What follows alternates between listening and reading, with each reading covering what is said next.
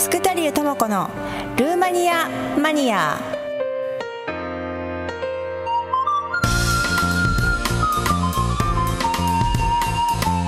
時刻は11時35分です。FM 西東京ポップンタワースイスイスイートな水曜日お送りしております。さてこの時間はスクタリュー智子のルーマニアマニアをお送りいたします。このコーナーではルーマニア料理研究家のスクタリュ智子さんにルーマニア料理やルーマニアに関する話題や情報を楽しく発信していただきます。今日のテーマはルーマニア料理の特徴と肉断食についてお話しいただきます。この時間はルーマニア料理教室でプップの提供でお送りいたします。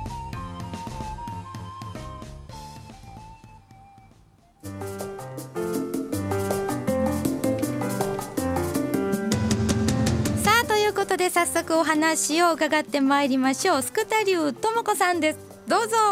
皆さん明けましておめでとうございます。ラムルツァーニ。あ今のルーマニア語なんですけど。何ですか？ラムルツァーニっておめでとうって意味なんですけどももともと兄って年って意味なんですね。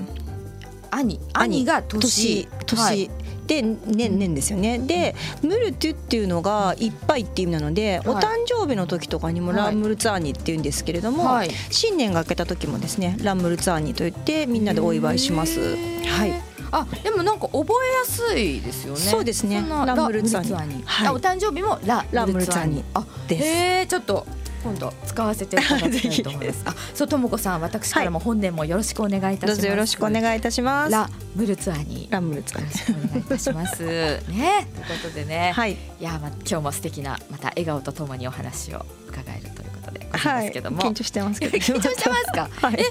今日はもう何回目だ？三三四回目。四回目になりますかね、今日ね。あっという間ですね。一ヶ月あっという間ですね本当ね。そうですね。気づいたらもう第二だ 第二水曜日だみたいな、ですよね、はい、いつもですとそう第二水曜日でちょっとあの今週はねあの FM 西東京が年末年始特別編集だったんでこういうふうになってるんですけども、また次回ももちろん第二ですからね、はい、お願いします。よろしくお願いします。さあということで今日はどのようなお話をしていただけますでしょうか？今日はですね、まあ私あの肩書きがルーマニア料理研究家ということでして、ルーマニア料理をいつもお伝えしてるんですけども、ルーマニアの人々は何を食べべてるんだろうというお話を今日はぜひ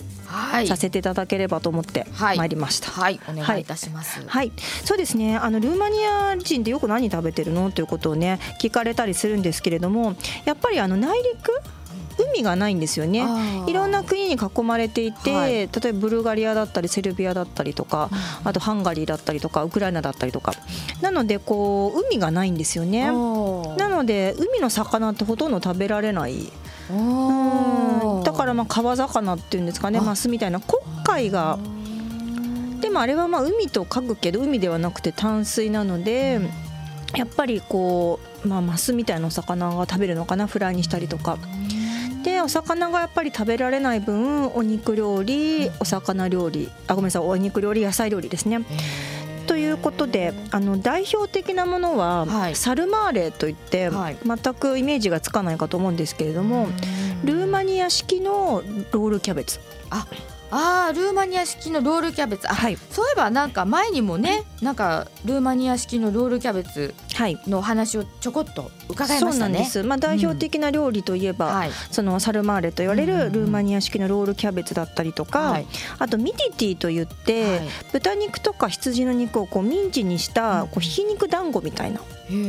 でたくさんハーブがね入ってるんですねスパイスとか、はいはい、なのでそれもルーマニアの代表的な料理だったりとか、あとはチョルバといってたくさんの野菜とかお肉とか煮込んだスープなんですけれども、こちらもちょっと後でまた話をさせていただこうと思うんですけれども、はい、小麦をこう発酵させた飲料でボルシュっていうのがあるんですね。ちょっとこう半透明な白く濁った液体なんですけどもそちらをそのスープに入れてまあルーマニアの、えー、と発酵まあ味噌とか麹とかはないんですけれどもそういったところでまあ健康食ということで、うん、あと,、えー、とサルマーレさっきのロールキャベツもあの普通のキャベツで巻くこともありますが酢漬けのキャベツだったりとかあと酢漬けのぶどうの葉っぱ。この前ちょっとワインのお話もしたんですけどもぶどうもたくさん取れますのでぶどうの葉で包んだりとかもします。それ美味しそうだな食感がねまたちょっと違くて。ねはい。へえ酢漬けの葉っぱで巻くってそうですね。ちょっと味の想像がつきませんけど、ね、なんかでも酸味がちょっとあるというか。うん。はいわかりました。美味しそうですね。はい。ありがとうございます。はい、いろいろそんな中、はい、まあ、特徴こんなの主に食べるってお話でしたけど、はい、あの健康にねそう。気をつける方も、まあ、多いというか、まあ、皆さん基本的にはね、うん、健康にまあ、あの今日のトピックではないです。美容大国でもあって、うん、国家プロジェクトでアンチエイジングのクリームとか作ってるんですよ、ルーマニアは。アンチエイジングのクリーム、うん、クリーム。あのジェロビタールっていうんですけれども、はい、だから結構やっぱり美とか健康に対しては意識が高いのかなと思ってます。うん。そういう中その健康食としてはどんなものそうですね、まあ、先ほどもちょっとお話しました、まあ、ボロシュというのをえー、と発酵食品ですね。それを体に入れたりですとかあとやっぱお酢結構使いますよね。でバルサミコ、まあ、ブドウから取れるあのお酢ですよね。あのブドウたくさん取れるのでバルサミコだったりとかあとはやっぱりハーブとかスパイスがささっきのそのミティティといって肉のひき肉のお団子なんですけれども、はい、こちらの方にもすごくハーブとかスパイスをたくさん入れてですね、まあ、日本でも手に入るようなディルだったりとかあとローズマリーだったりとかあとタイムだったりとかあとタラゴンとかね、まあ、そういったいろんな本当にまあハーブを入れるとすごくこうルーマニア料理になったなって感じがしますね。うんなんかあの、はい、さっき、えー、っとこのバルサミコ、はい、よく使うという感じのお話でしたけど、はい、はいあのバルサミコって結構日本だとおしゃれな料理に使うイメージというか はい、わざわざあじゃあバルサミコ今日はこれ買ってこないとっていうイメージはちょっとあるなと思うんですけど確かに。あれですか家庭にはもう大体バルサミコっていうのは、まあ、結構置いてありますね。大体あのオリーブオイルやっぱりすごいイタリア人じゃないですけど、はい、オリーブオイルもたくさん使うのオリーブオイルとバルサミコとあとはまあ普通の白いお酢ですね。ホワイトビネガーがお家に置いてある感じですかね。うん。そうなんですね。結構そのそうですね。ピクルスとかもあと西洋わさびっていうんですかね。ホースラディッシュとかも自分たちで作ったりするのでやっぱりそういったのはなんか、うん、酸っぱいものよく食べてますよね。あと日本人だと結構男性は特にこうあまり酸っぱいものを食べない方が多いな、女性は結構ね好きですけどね。とかね、はい、と思うんですけどルーマニアの男性はいかがですか？でも料理にすごく入ってるんですね。さっきの酢漬けのキャベツだったりとか。あとサラダとかにもすごいお酢使いますし。だからなんかドレッシングとか日本もすごい美味しいのたくさん出てるんですけど、はい、なんかいろんなものが入ってるなって感じがするのでなので逆にまあそれこそバルサミコとオリーブオイルと塩コショウだけとかね。シンプルだけどすごい美味しいですし。そうでしょうね、何にでも合います。素材にこだわってるっていうのもありそうですね。そうですね。やっぱりルーマニアってその衛生面に関して言ったら絶対まあ日本の方が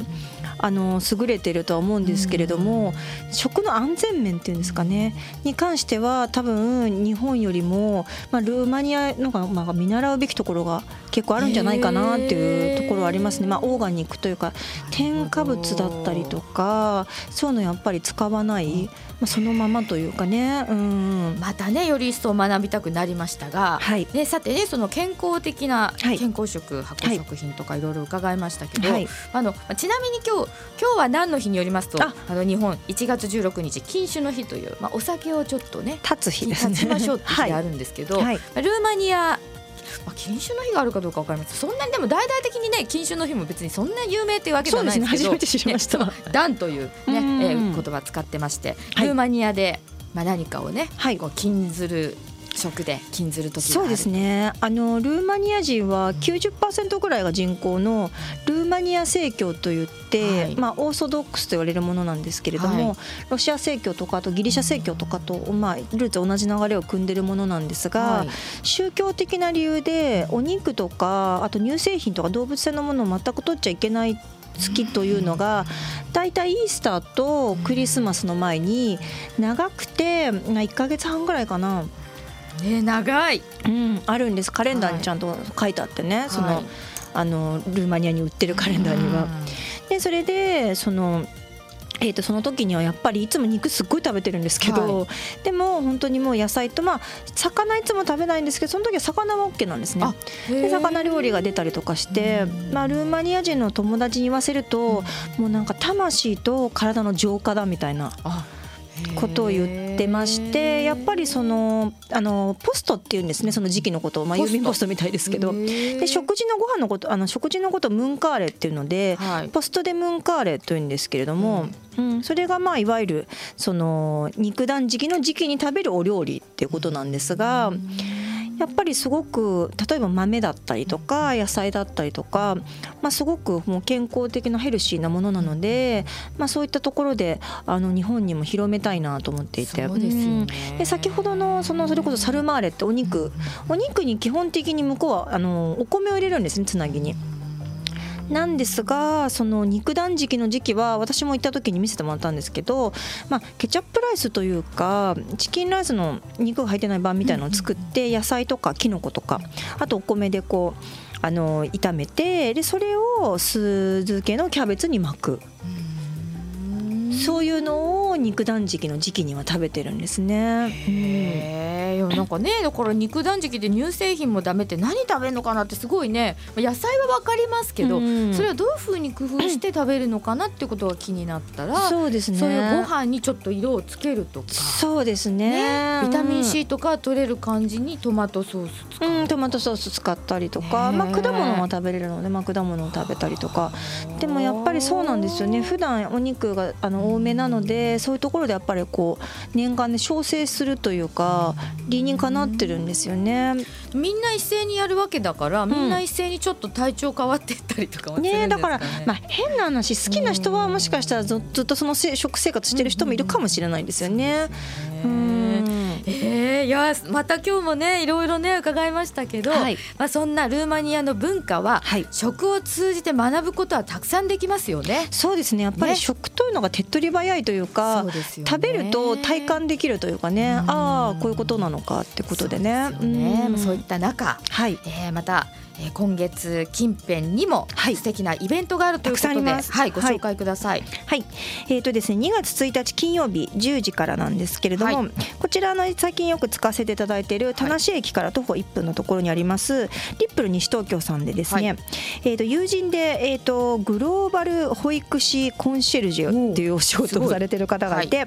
まあブリスベンオーストラリアからいらっしゃるんですけども、グローバル化時代を語るということでトークイベントがあるんですが、こちらでルーマニアのチャットフィンガーフードのあの、はい、まあ軽食というかもつきますので。はい。で続いていきます。2月6日の、はい、えーと、水曜日ですね、はい、こちらごめんなさい。10時半からですね、はい、えーと、ルーマニア料理教室大泉学園で、えー、とやるんですけれども、これはアメリカ人の私の友人のお宅を借りてやりますので、まああのえーと、送迎があります。で、えー、とルーマニア料理なんです。ちょっと英語も交えながら。いろんなねあの英語のどういう表現を使うかとかそういうこともあの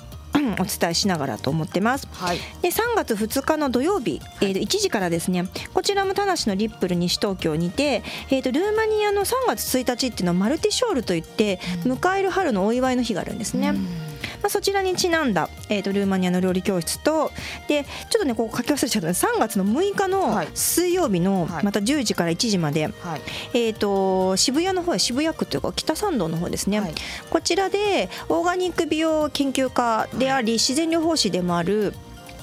えー、と直子さんという方がいらっしゃるんですけれども、はい。はい、その方と一緒にコラボで発酵と美容のお話会やります。